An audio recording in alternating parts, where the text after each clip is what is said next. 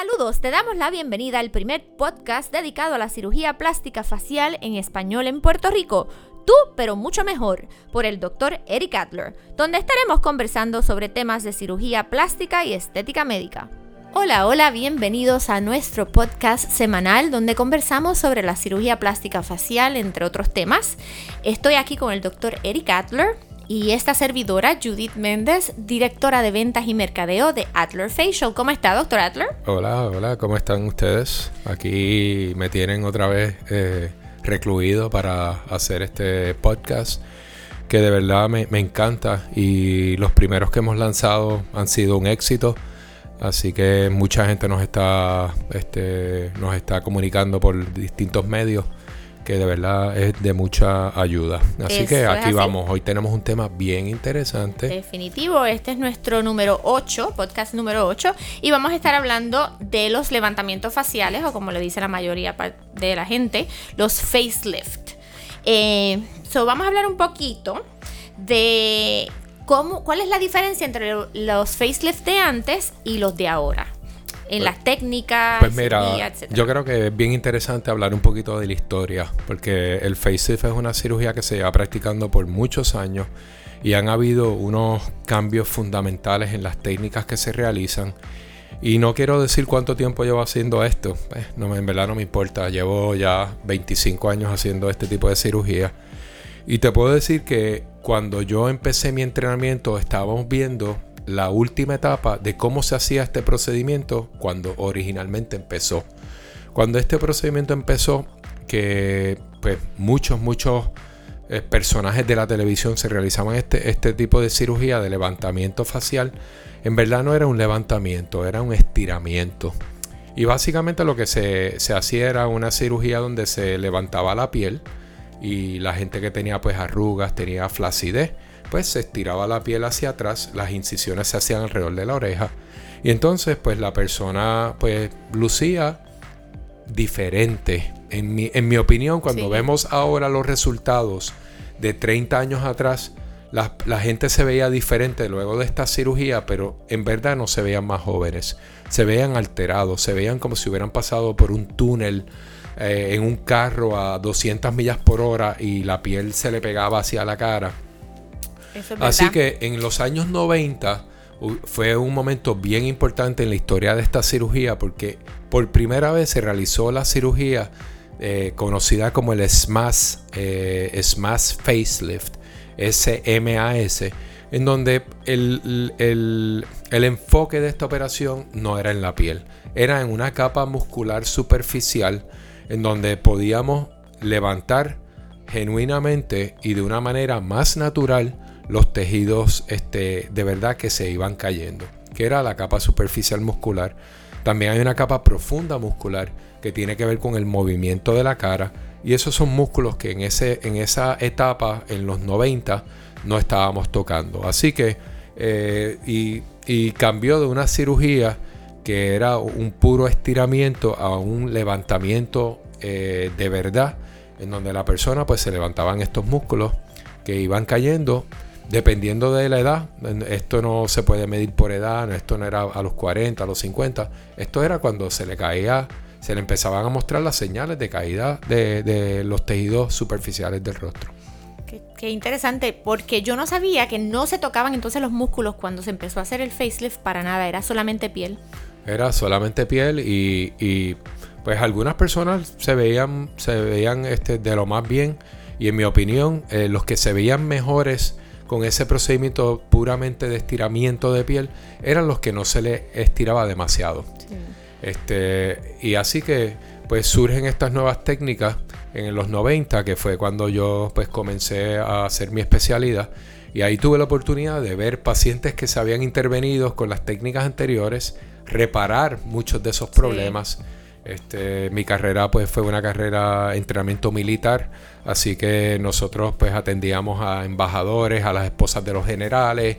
Este, no te creas, había algunos militares que en su tiempo libre, en, sus vacaciones, pues se les realizaban estas cirugías. Se escapaban. Se escapaban, se escondían y nosotros pues, pues tuvimos una buena experiencia este, con ambos tipos de cirugía, los estiramientos y los levantamientos que estamos realizando todavía a la fecha de hoy.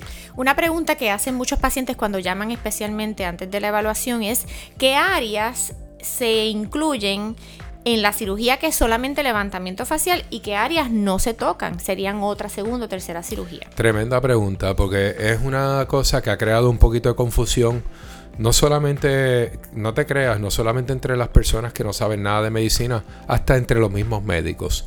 Y hemos tratado en los últimos 5 o 10 años de llegar a, una clasificación en donde todos podemos comunicarnos y hablar en, términos que todo el mundo se entera. Y de ahí surgen los distintos términos, que si el mini lift, hay uno que se llama el, el S-lift de la letra S, eh, hay uno que se llama el full facelift. Así que yo miro el facelift eh, que la gente nosotros practicamos como un mini facelift, porque básicamente lo que hace es levantar los tejidos caídos de la parte inferior del rostro hasta el área del cuello. Y para mí, pues eso es un mini facelift en donde lo podemos convertir a un facelift completo si incluimos la parte de la frente. Así que, que eso pues se realiza con otros métodos como el levantamiento endoscópico, distintos otros tipos de levantamiento que se pueden practicar de acuerdo al paciente, sea hombre, mujer, sea una persona que tiene pelo, que no tiene pelo. Así que hay distintos tipos de variaciones del full facelift para que la persona pues se pueda atender las áreas que le, necesita y las áreas que le molestan. Correcto. En arroz y habichuela yo siempre le digo al paciente, desde el huesito del pómulo hacia abajo es un mini lift. Exactamente. Y del huesito del pómulo hacia arriba, ya cuando incluye esa área, pues entonces es un full facelift. Eso es correcto. Y, pues muchas personas piensan que esto es una cirugía que se tarda 8 horas. Eh, en nuestras manos aquí, en nuestra clínica donde realizamos este procedimiento con anestesia local y sedación, no es necesario dar anestesia general el paciente se puede realizar este procedimiento en un promedio de 2 a 3 horas.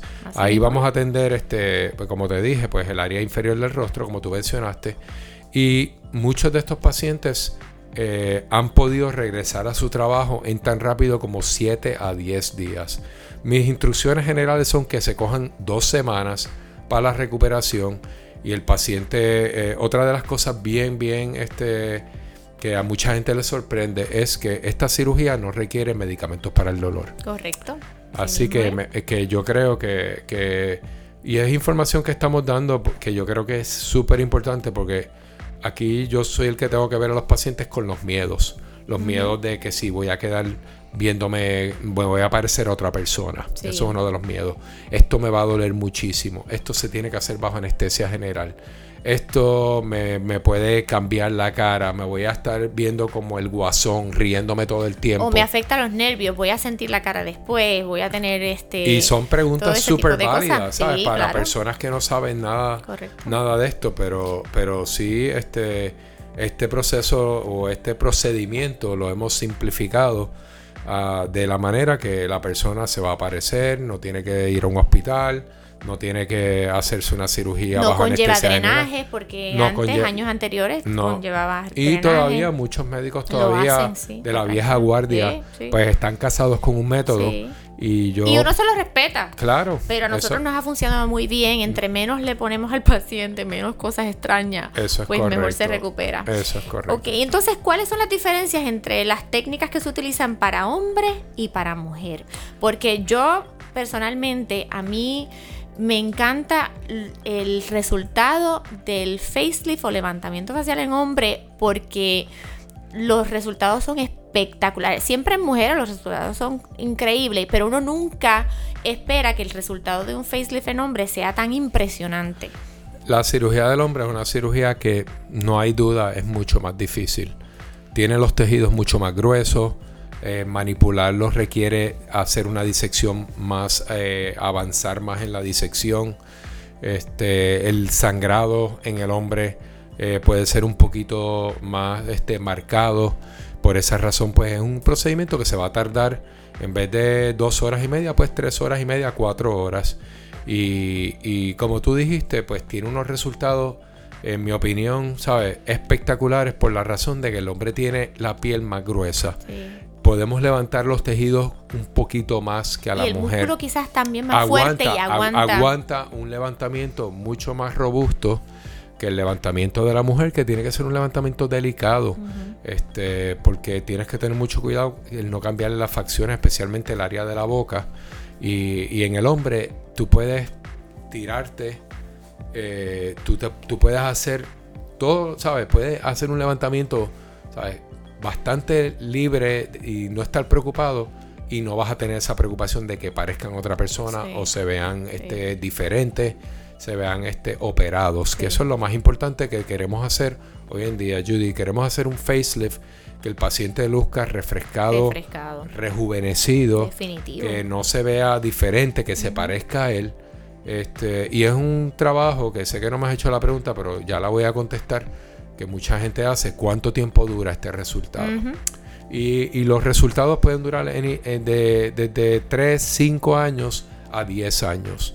Tengo pacientes que la duran más de 10 años y tú conoces muchos Yo de creo ellos. que la mayoría de los pacientes te duran más de 10 años. Uno siempre en la cirugía plástica, sea de cuerpo o de rostro, uno siempre tiene un, ¿verdad? un parámetro y un estándar de 10 años, pero por lo menos en mi experiencia, los pacientes este, que han venido aquí, que están, que son pacientes de nosotros desde que empezamos la clínica, pues han pasado 15 años. Sí, desde y- y, su bueno, este- primer este, facelift. este año cumplimos 20 años, Por este es nuestro aniversario. Ah, Este año pasado y este es cuando más hemos visto personas regresar para un segundo facelift, porque ya estamos en ese mark. después de 15, casi 20 Exactamente. años.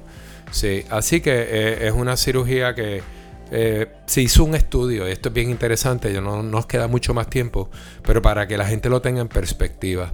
Un estudio donde cogieron a más de mil hermanos gemelos y gemelas. ¿ok? Y en ese estudio vieron a la- al hermano o a la hermana que se hizo la cirugía y lo compararon con su gemelo 5, 10, 15 años después. Todavía 15 años después, tú ves a las personas y tú sabías Wow. quién se había hecho la operación, quién se cuidaba, quién no Qué tenía tremendo. estrés, Quién no te- quién no fumaba, quién se aplicaba sunblock, Sí. quién tomaba más agua, quién tenía una vida matrimonial más estable. Mira para allá. Eh, quien no tenía problemas económicos, no sé si lo mencioné, pero así que Sí. todos estos aspectos, estos componentes, cuando tú los sumas, eso es lo que hace cuán rápido una persona envejece. Correcto. Y hemos hablado un poquito sobre la recuperación, pero hablando de lo que era antes, el facelift y ahora, yo he notado que la recuperación es más rápida. Desde que yo comencé aquí en la clínica hasta el día de hoy, como que la recuperación ha ido este, bajando en días y la gente se recupera rápido. Yo creo que también tiene mucho que ver, sí con las técnicas, pero también que la gente se alimenta un poco mejor. Súper importante. más cuidadosos con su No, ya ahora la gente viene y, y quiere tomar este suplementos naturales que pueden promover, promover la, eh, eh, antiinflamar el área, este, minimizar los moretones. Este, las personas ya no se quedan acostados en una cama. Correcto. Antes la gente se operaba y se tiraba en una cama como que, ay, no me Sí, toques. sí, a convalecer. Ahora el paciente lo más eh, para cualquier tipo de condición, fractura, para dolores de espalda, ya eso cambió. Ahora es, vamos a movilizar al paciente. Este, no vamos a, a- a- a tirarlo en una cama. Así que todos estos aspectos eh, y manera en que manejamos. Y lo otro es que mis cirugías, pues yo creo que a los 20 años, pues son mucho más este, sofisticadas Sí. que cuando yo las hice hace 20 años. Así que, y, y mi técnica también ha cambiado en los últimos Sí. 20 años, este, de la manera que yo estoy manejando, especialmente la capa muscular esa que estamos levantando. Correcto.